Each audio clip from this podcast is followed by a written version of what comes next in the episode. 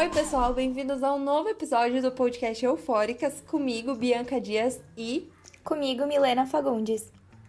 Esse é o nosso 21 episódio que recebe o nome de A Amplitude da Voz Indígena no Audiovisual e a gente tem a participação da Olinda Tupinambá, que vamos falar um pouco mais dela ao longo do episódio. Então vamos lá. E como de costume, siga a gente nas nossas redes sociais: Instagram, arroba podcast eufóricas e no nosso Twitter, arroba eufóricaspod. E agora no nosso TikTok, arroba podcast eufóricas. E já compartilhe seu episódio com aquele amigo que você sabe que vai gostar.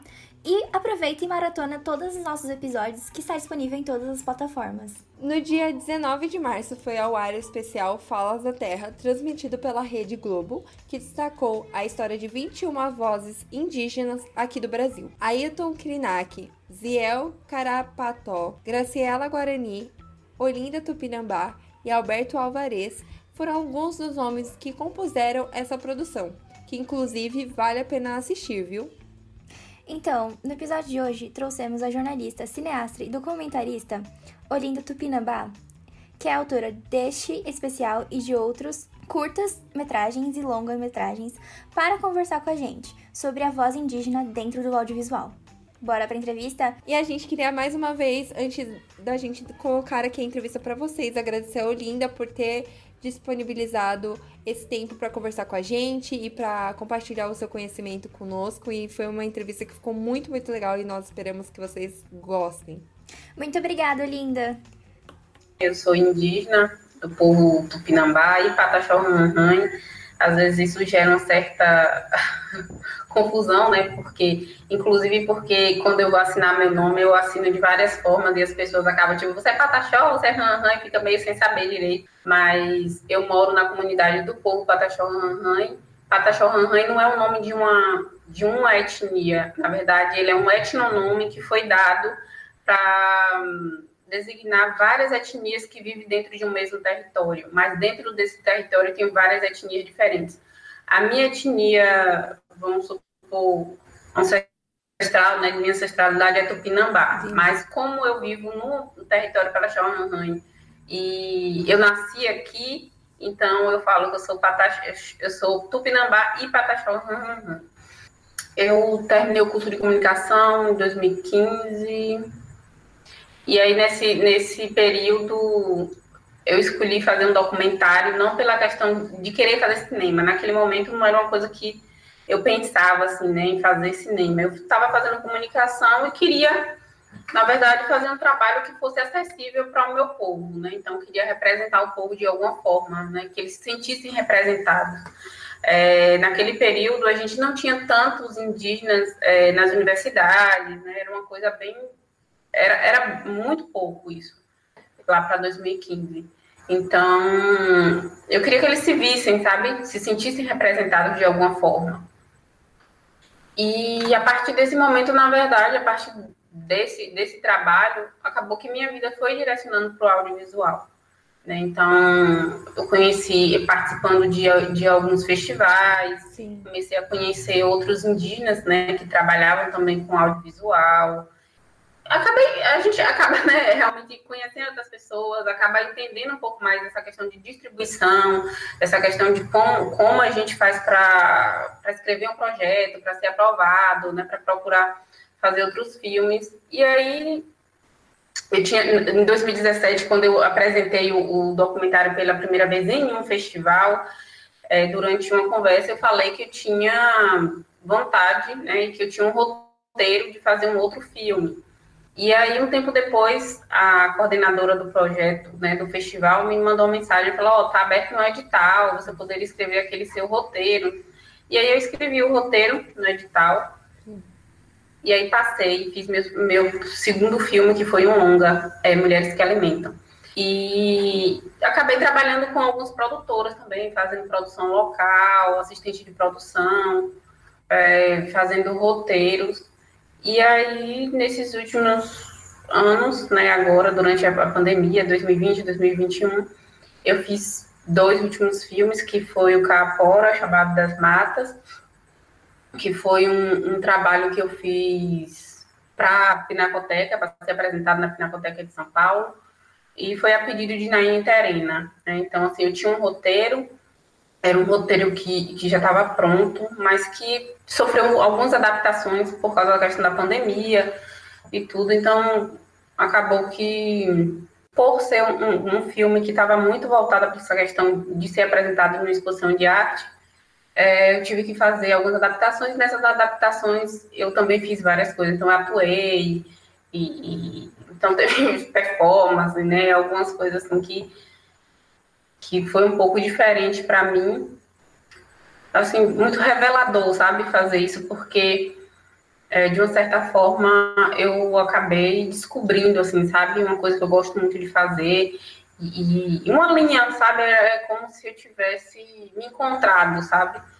Assim, então, eu acho que foi uma experiência muito boa. Sem dizer na questão mesmo de, de, de outras coisas, né, que eu aprendi fazendo essa produção, é, o do audiovisual, são muitas coisas, né, que acontecem quando a gente está começando, a gente assim, não sabe de tudo. Na verdade, a Sim. gente vai sabendo, é, à medida que a gente vai fazendo, vai produzindo, a gente vai descobrindo as coisas. E normalmente as pessoas não falam muito, né? Assim, às vezes você conhece muito, mas as pessoas não falam, meio, meio que, não sei, né? A, a gente vai aprendendo mesmo. As pessoas não, não dão, não costumam dar as dicas, né? Ó, oh, você tem que ser assim, é, Sim. Você quer. então a gente meio que vai aprendendo mesmo a, a fazer, né? Sim. A gente vai fazendo e vai aprendendo com, com a experiência mesmo do que está sendo Sim. produzido naquele momento. Sim. E aproveitando que você já deu, é, falou sobre isso, né? Aproveitando esse gancho, é, nós vimos alguns dos seus trabalhos, um deles é preconceito e o outro equilíbrio.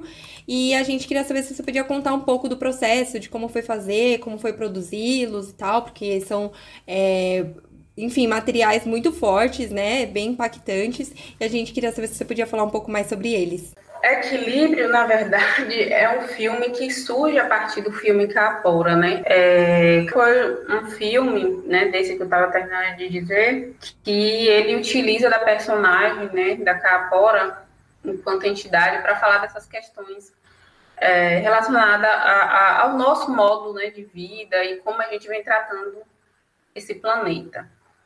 É, eu fiz Capora e aí, um tempo depois, eu fui convidada, na verdade, não foi nem um convite, eu ganhei um, um prêmio do, de, de, algumas universidades aqui da Bahia e, e a Poime, que ligada ao movimento indígena, e aí eles pediram que, que eu apresentasse né, alguma, alguma obra. E aí foi quando eu parei para pensar e, e, fazer equilíbrio. E foi uma coisa assim bem rápida, na verdade, porque assim era para fazer alguma coisa relacionada a essa questão do que a gente estava vivendo mesmo, né, que era a pandemia. Assim, eu tô, eu tô muito, tô muito voltada, né, hoje em dia para essas questões ambientais, assim.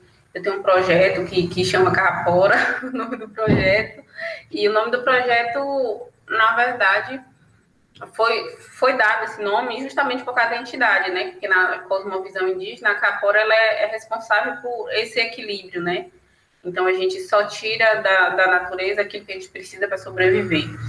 E aí, pensando nesse contexto, né, de, de, de falar um uhum. pouco mais sobre essas questões ambientais, falar desse contexto de pandemia, né, a gente, na época que eu fiz equilíbrio, estava acontecendo aquelas queimadas que aconteceu na Amazônia, que estava acontecendo no Pantanal. Então, eu queria falar um pouco do, do que estava acontecendo, né, no âmbito mesmo da questão dessa, dessa questão ambiental, questão de coronavírus. E aí foi quando eu pensei em utilizar, né, essa personagem, que é a entidade Capora, para poder falar meio que, que na verdade para mim foi como se fosse um, um desabafo, sabe? Sim. Algumas perfeito. coisas que às vezes a gente tenta refletir, pensar e que eu acho que as pessoas precisam ouvir, sabe? Sim. Eu acho que, que nós, enquanto, enquanto seres humanos, nós somos muito egocêntricos mesmo, sabe? Tudo é a gente, sabe? E, e, a gente esquece do resto, sabe? Sim. Então, assim, equilíbrio é mesmo que uma tentativa de despertar, né? Pelo menos as pessoas pensarem um pouco sobre essa relação que a gente vem tendo com a natureza. É uma tentativa mesmo. Né? Eu acho até mesmo que, que eu classificaria até Sim, como um, um, vídeo meio que denúncia, mas meio que, que bronca mesmo, não sei, porque eu utilizo muito da própria, da própria entidade para falar sobre isso, né? Para tentar despertar de alguma forma as pessoas para esse lado, né? De pensar. Então, o, o processo de, de fazer o Capora foi muito isso, mas ele foi muito mais, assim, de pensar o texto, né? Porque a personagem ela já era algo que já era existente, mas eu pensei muito Sim. nessa questão de como eu queria trazer, né? Então, no início, eu imaginei muito, sabe, é, é, essa questão de mostrar a terra, sabe, do alto, assim, a visão, porque isso para mim é uma coisa que, não sei, mas me deixa muito maravilhada, sabe? Assim, de ver, sabe? Isso, assim, ó, isso é muito magnífico, a Terra. A gente vê, assim, e, e no sentido mesmo de, de, de, falar assim, pô, a gente, nós não somos o centro do mundo, sabe? Exato. E, e mas, na verdade, quem está acabando com isso tudo somos nós, entendeu? Sim. Sim, então, sim. Eu, é, é, é, então eu quis trazer isso. Essa coisa de, de que estamos né, em, em, um lugar que é maravilhoso, que, que na verdade nós que estamos acabando né, com, com tudo Sim. que existe.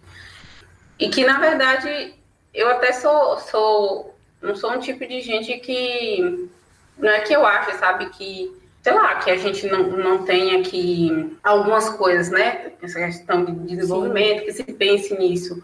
Mas eu acho que a gente poderia pensar, pelo menos, tentar fazer, sabe? Ter uma pegada mais leve, sabe? Uma maneira sustentável. Uma, maria, uma maneira mais sustentável. Sim, com certeza. Sim, sim, mais sustentável. Eu acho que pensar um pouco o nosso consumo, sabe? A forma que a gente vem consumindo.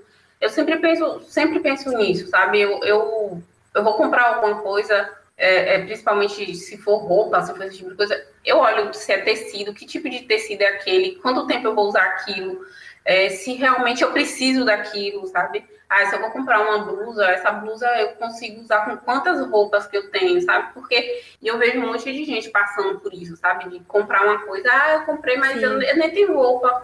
E, tipo, compra no impulso porque quer comprar, mas na verdade não sabe com que aquilo vai. E não pensa realmente nessa questão do consumo, do que, que tem, se realmente vai precisar usar aquilo. Ou, ou as pessoas que simplesmente têm um, um, celular e porque saiu um novo celular e quer mudar. Eu acho que é a gente entender que tudo, né? Eu sempre falo, tudo que a gente tem hoje, né, inclusive nossa casa e tudo, isso, isso para a gente ter isso, a gente destruiu mundos, né? E esses mundos são, são, são esses outros mundos que muitas vezes a gente não enxerga Sim. mesmo, que a gente não enxerga mesmo. É, e eu não, não, e olha que eu não estou nem falando do, do, mundo que, que de outros seres vivos que a gente realmente consegue enxergar. Imagine os que a gente não enxerga mesmo, né? É. De, de micro-organismo, insetos, imagine. Então, assim, é a gente entender isso, que o que a gente tem hoje, a gente destruiu outros mundos para a gente ter. Então, a gente tem que pensar nessa questão do consumo, para a gente não precisar continuar, fazendo isso, né? Esse, é, porque eu vejo muita gente, às vezes, fala assim, ah, eu não vou comprar tal coisa de madeira porque é madeira, aí derrubou a árvore, aí eu vou comprar de compensado ou aglomerado. Só que o que eu percebo é que Sim. muitas vezes essas pessoas compram isso durante muitas vezes, sabe? Então isso tudo vai virando lixo.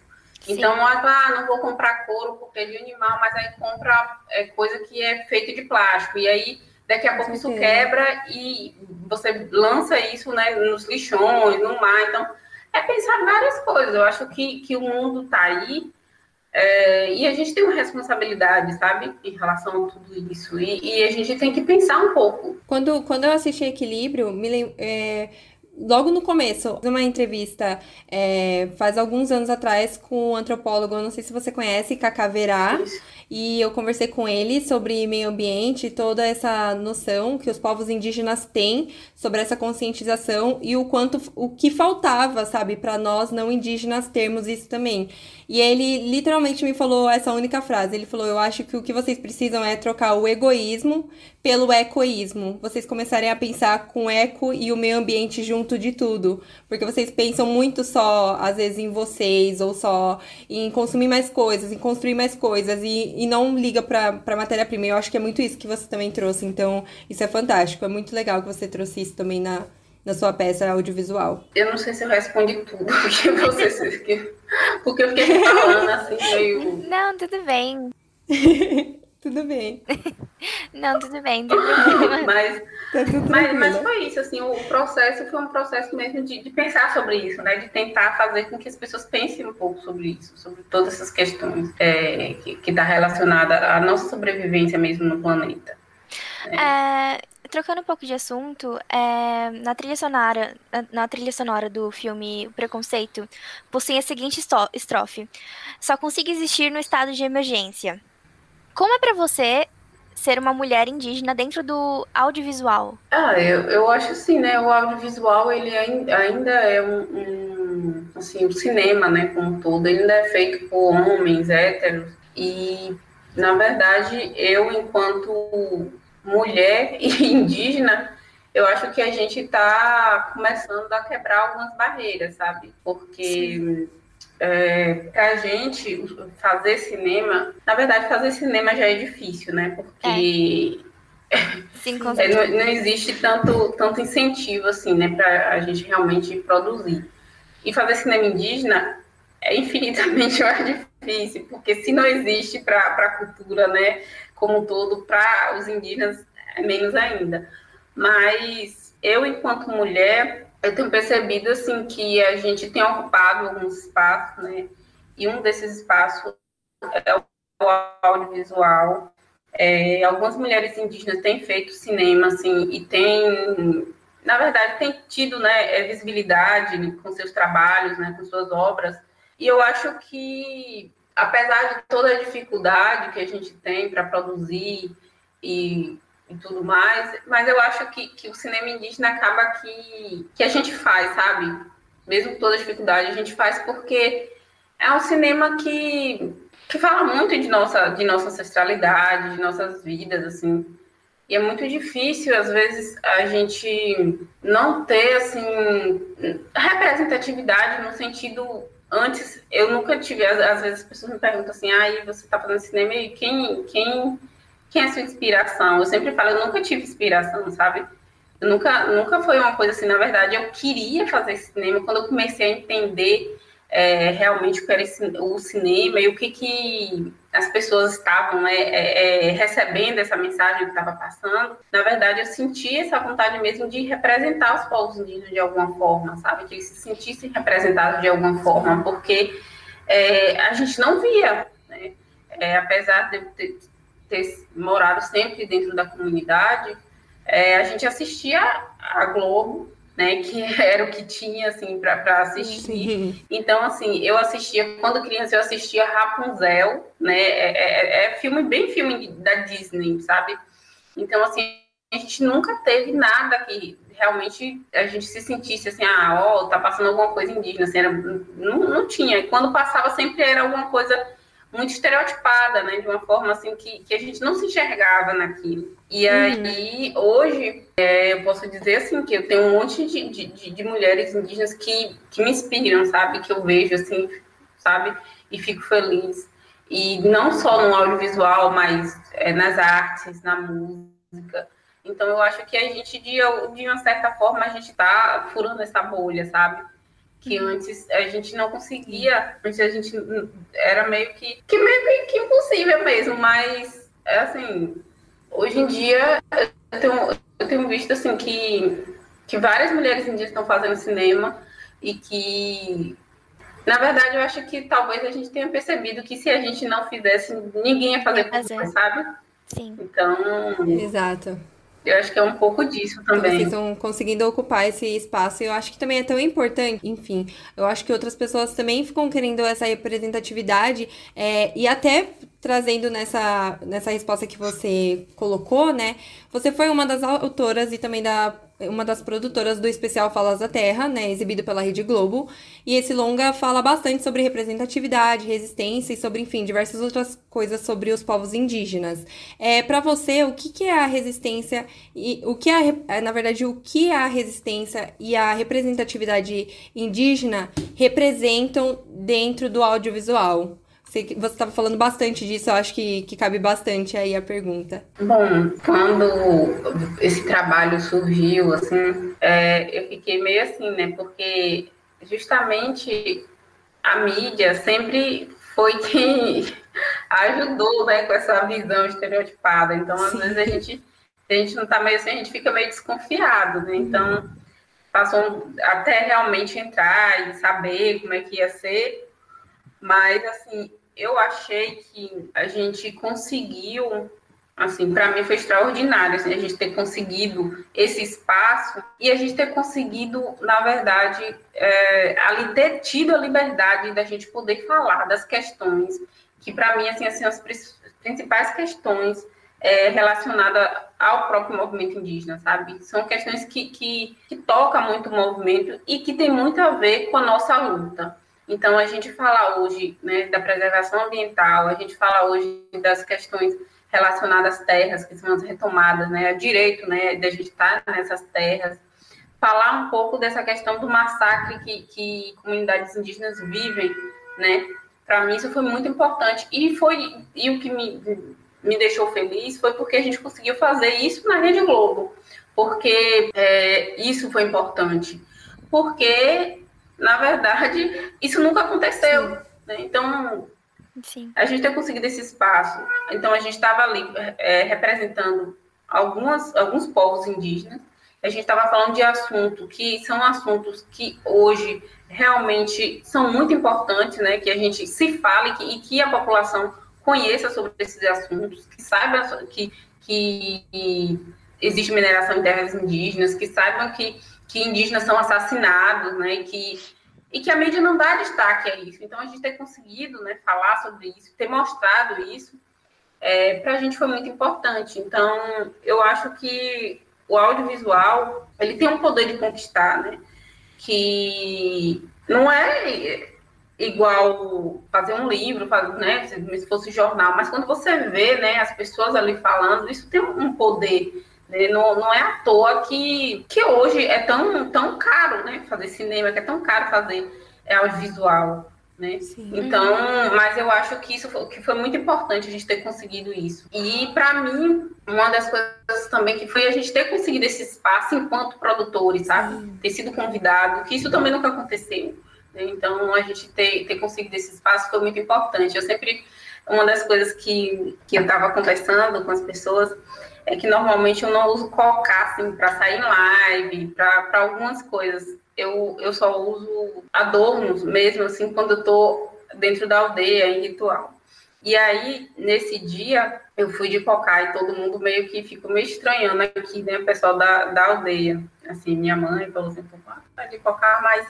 Aí eu fui explicar, assim, para mim aquilo ali era um ritual também, sabe? Porque eu estava adentrando num espaço que, em um espaço que eu nunca imaginei que a gente poderia estar. Então, naquele momento, eu, eu saí de casa, levei meu cocá e, e, e para mim aquilo ali foi um, um, um ritual que para mim, assim, foi, ó, foi, a gente está fazendo história nesse momento, né? Porque a gente conseguiu realmente é, é, levar as causas e, as, e pautar as principais causas né, que a gente, que é a preocupação do povo indígena hoje, né, e conseguir falar, fazer com que essas pessoas que eram os parentes indígenas, tivessem isso, sabe?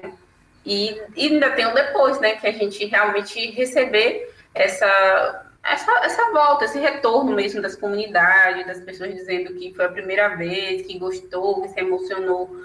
Então, eu acho que, que isso foi muito bom para a gente, mas não só para os povos indígenas. Eu acho que foi bom também para a sociedade sabe, brasileira ter conhecido um pouco disso, porque, querendo ou não, a gente a gente sabe que muitos dos brasileiros têm uma visão estereotipada, tem um certo preconceito com os povos indígenas, sabe? Então, a gente também quis trazer esse outro lado, sabe? de mostrar que nós estamos nas comunidades, estamos em floresta, mas também estamos na cidade, sabe? E é conhecer um pouco esse processo histórico sabe? Que os povos indígenas viveram mesmo, sabe? Porque a maior, a maior, a maior parte das coisas que os indígenas passam de preconceito, que a sociedade tem em relação, foi coisas que foram criadas pelos próprios não índios, sabe? Aí reclama de fenótipo, porque, ah, porque índio não tem o fenótipo que esperavam desde 1500. Queria que índio fosse tudo moreno de cabelo liso. Mas quem é que chegou aqui? Sim. Quem chegou aqui foi esse. É, a gente Sim. simplesmente não. A genética, hoje, um monte de, de indígena tem um fenótipo que não é o que a sociedade espera, Sim. né? Para ele. Então, assim, mas a sociedade tenta o tempo todo meio que tirar a identidade da gente. Então, assim, é meio, é meio como se a gente nunca fosse bom bastante. Se, ah, se você está lá no seu território, está na terra indígena, você é selvagem, não sei o quê, deixa os índios lá, não sei o quê. Aí, se você vem para a cidade, ah, isso aqui não é seu lugar, não te pertence, sabe? Então, assim, a gente queria trazer também esse outro lado. E, e, e eu acho que a gente conseguiu, sabe? Mostrar que, ó, indígena pode estar em qualquer lugar. Sim. E ele não vai deixar de ser indígena porque ele está em outro lugar, né? Porque não, não, não, é, não é isso que, que faz. Quer dizer, eu não tá ninguém chegar e falar assim, ah, você, você não é. Você não é. Você não, sei, você não é europeu, você não é branca, porque você não, não, não anda de caravela, não faz mais isso para aqui. Ninguém fala isso. Agora, o indígena, o indígena tem que ficar em uma caixinha, sabe?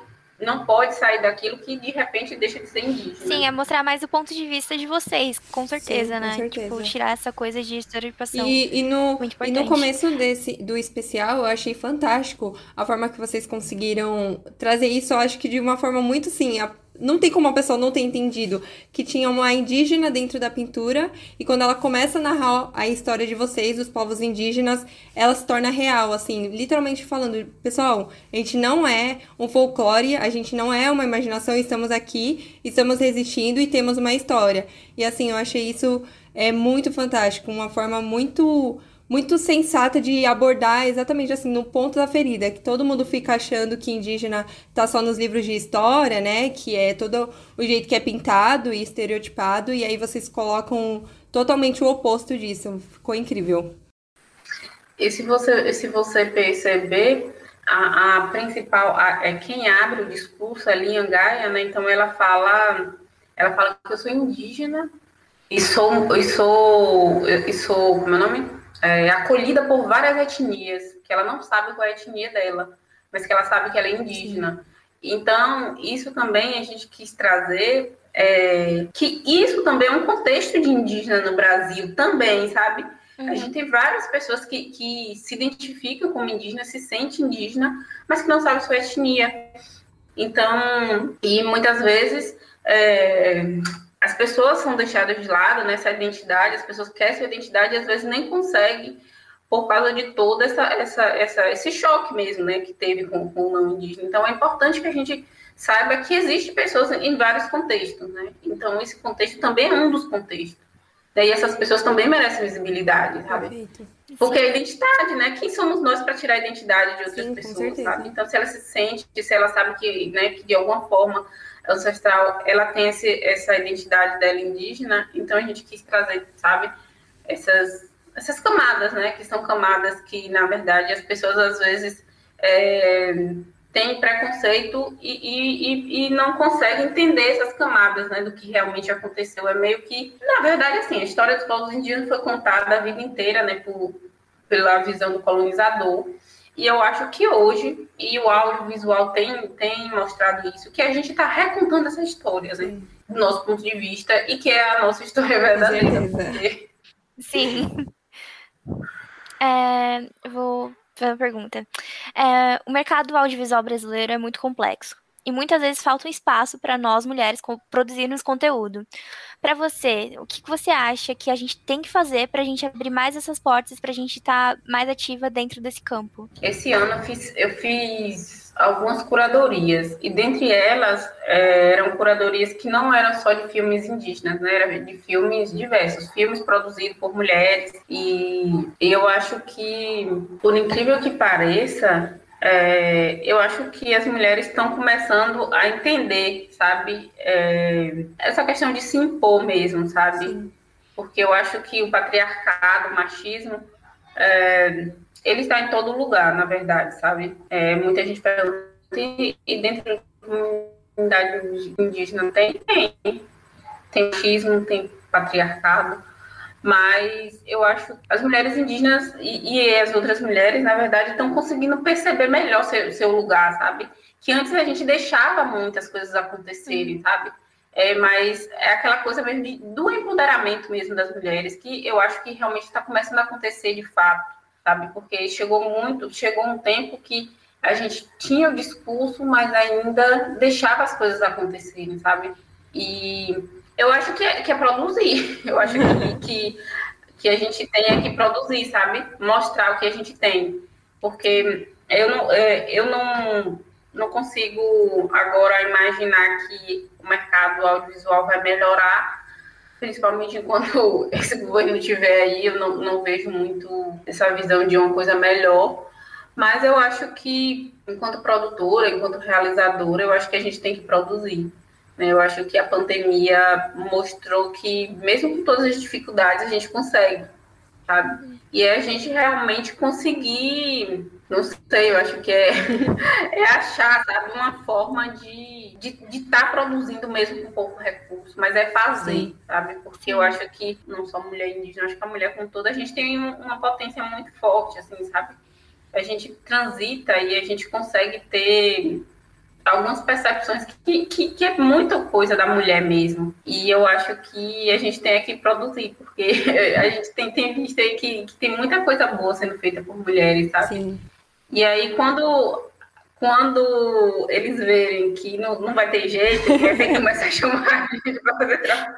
Porque se a gente necessita ficar desestimulada, não, não vou fazer, aí eles, só eles mesmo que vão ficar é, aparecendo, mas a gente tem que realmente fazer.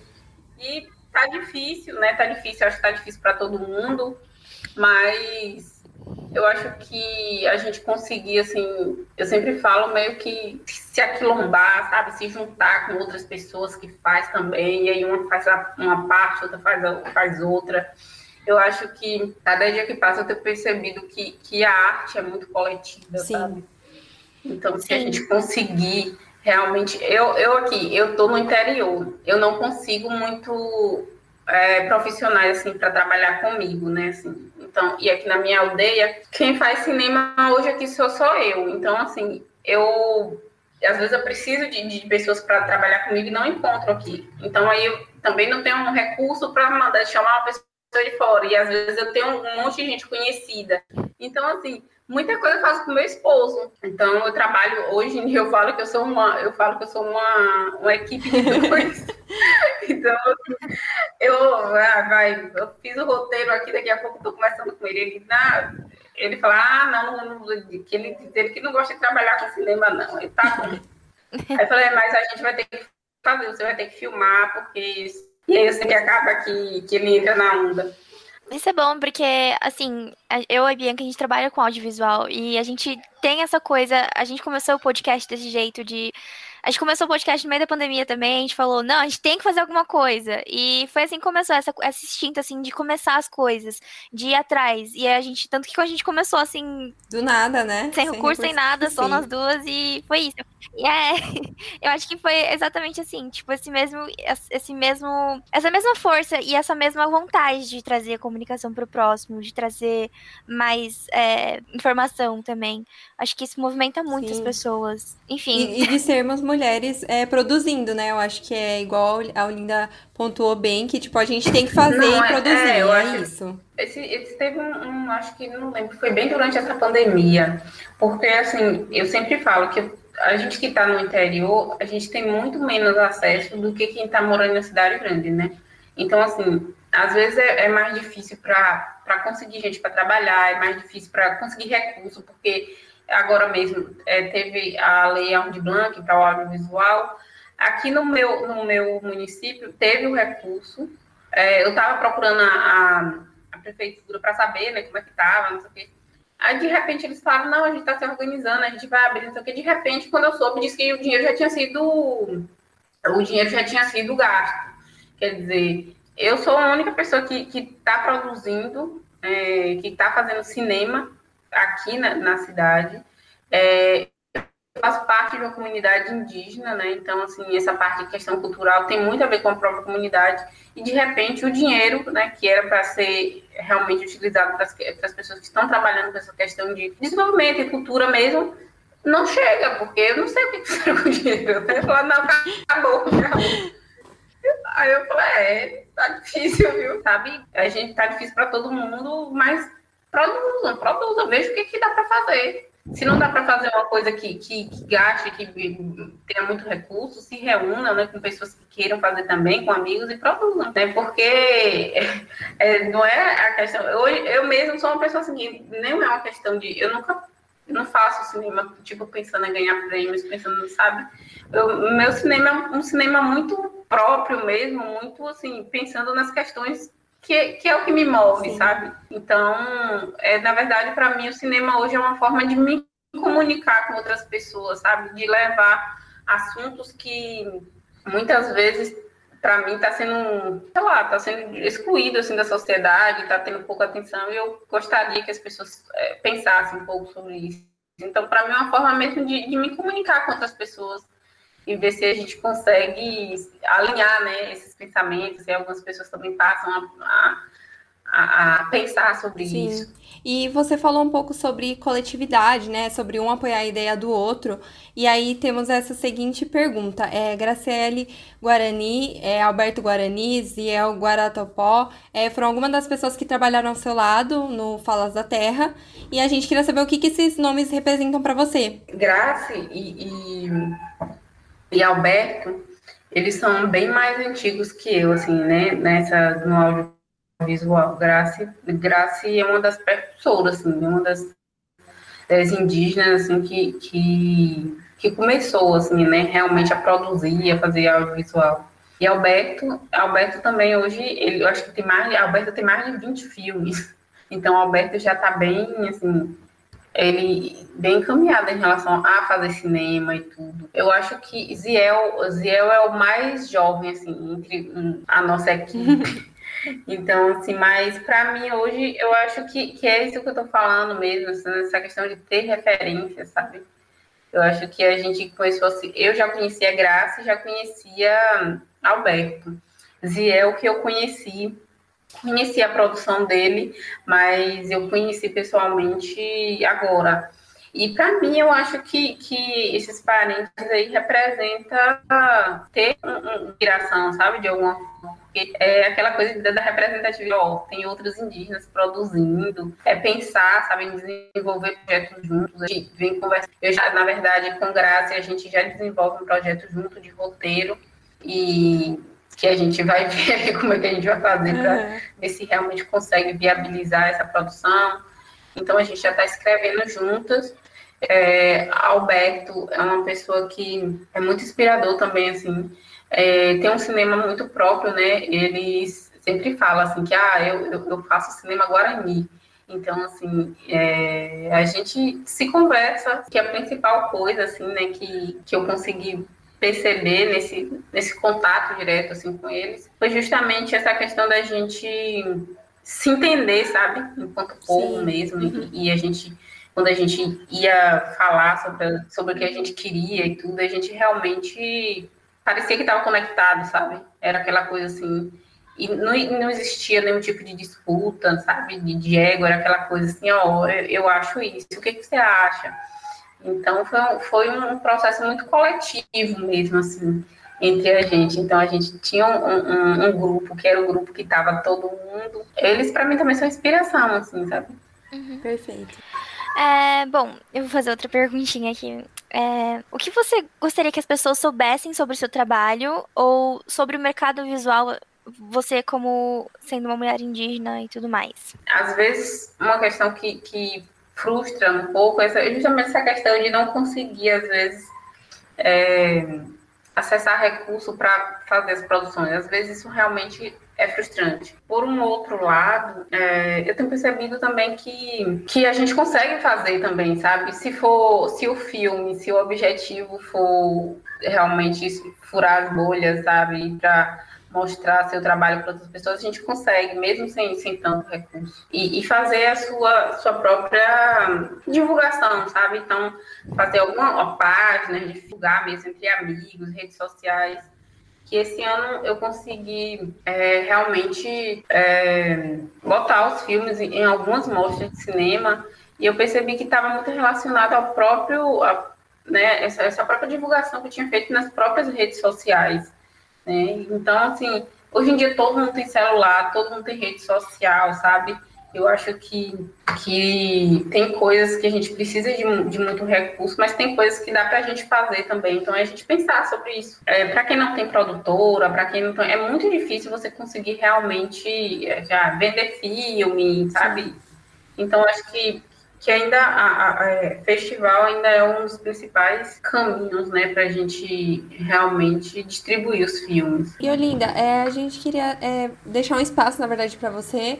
Se você tiver alguma coisa que você queira falar para quem está nos ouvindo, é, esse espaço fica aberto para você falar sobre, enfim, é, qualquer lembrete que você queira dar, recado, agora é esse espaço todo seu. Então, gente, é, Queria agradecer a Bianca, a Milena, pelo espaço, né, de conversar, da gente trocar essas ideias, né, e acabar que, que também é um espaço também que está sendo usado para descolonizar, né, então eu estou aqui enquanto mulher indígena, falando de meu trabalho, falando desse processo mesmo de, de criação, né, de como eu tenho feito meus trabalhos e, e eu acho que isso é importante também, sabe, cada espaço que a gente ganha, cada lugar que a gente fala, a gente também está amplificando, sabe, as vozes de outras pessoas, porque, querendo ou não, é, nós somos comunitários, né? A gente, a gente, tem essa identidade de ser comunidade, então a gente carrega outros com a gente, né, quando a gente vem para esse espaço. Eu queria agradecer, aproveitar para falar para vocês também seguir a página do projeto Capora, que é um projeto ambiental que eu tenho para ver se. Pode é, deixar, é, assim, né? a gente divulga. Fala, né? A gente divulga, é isso, a gente vai, vai ajudando. É, e, e, é um pouco daquilo, né? A tentativa, na verdade, é fazer com mais uma vez pense também nesse sentido de que cada um pode fazer alguma coisa, sabe? Porque às vezes as pessoas acham, ah, o que, que eu posso fazer?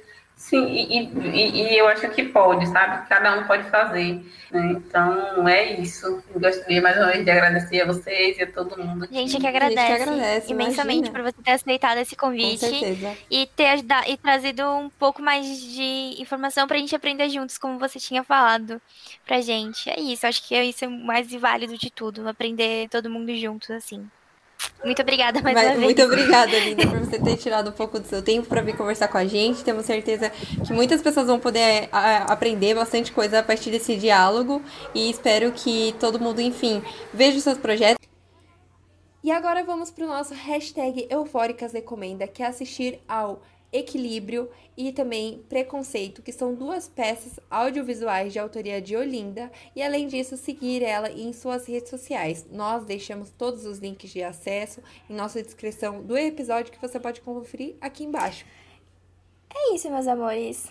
Fiquem atentos para os próximos episódios. Sigam a gente nas nossas redes sociais, Instagram, arroba podcast eufóricas, o nosso Twitter, eu, arroba eufóricaspod. Gostou? Críticas construtivas? Manda pra gente por lá que a gente responde todos vocês. Espero que vocês tenham gostado, porque ainda tem muitos assuntos eufóricos que vão causar aquela euforia na gente. E é isso, pessoal. Tomara que vocês tenham aprendido bastante com essa entrevista, que vocês sigam a Olinda Tupinambá e acompanhem o trabalho dela, e não só dela, mas de diversos outros indígenas que estão aí dentro do audiovisual e que tem muita coisa para ensinar pra gente. Então é isso, beijo e até o próximo episódio. É isso, gente. Um beijão para vocês e até o próximo episódio. Créditos: Roteiro: Bianca Dias, Sonoplastia: Milena Fagundes, Edição: Bianca Dias e Milena Fagundes, Capa do episódio: Hailey Dias, Intro: Labyrinth, Still Don't Know My Name. Até o próximo episódio. Tchau, gente. Até a próxima. Beijos.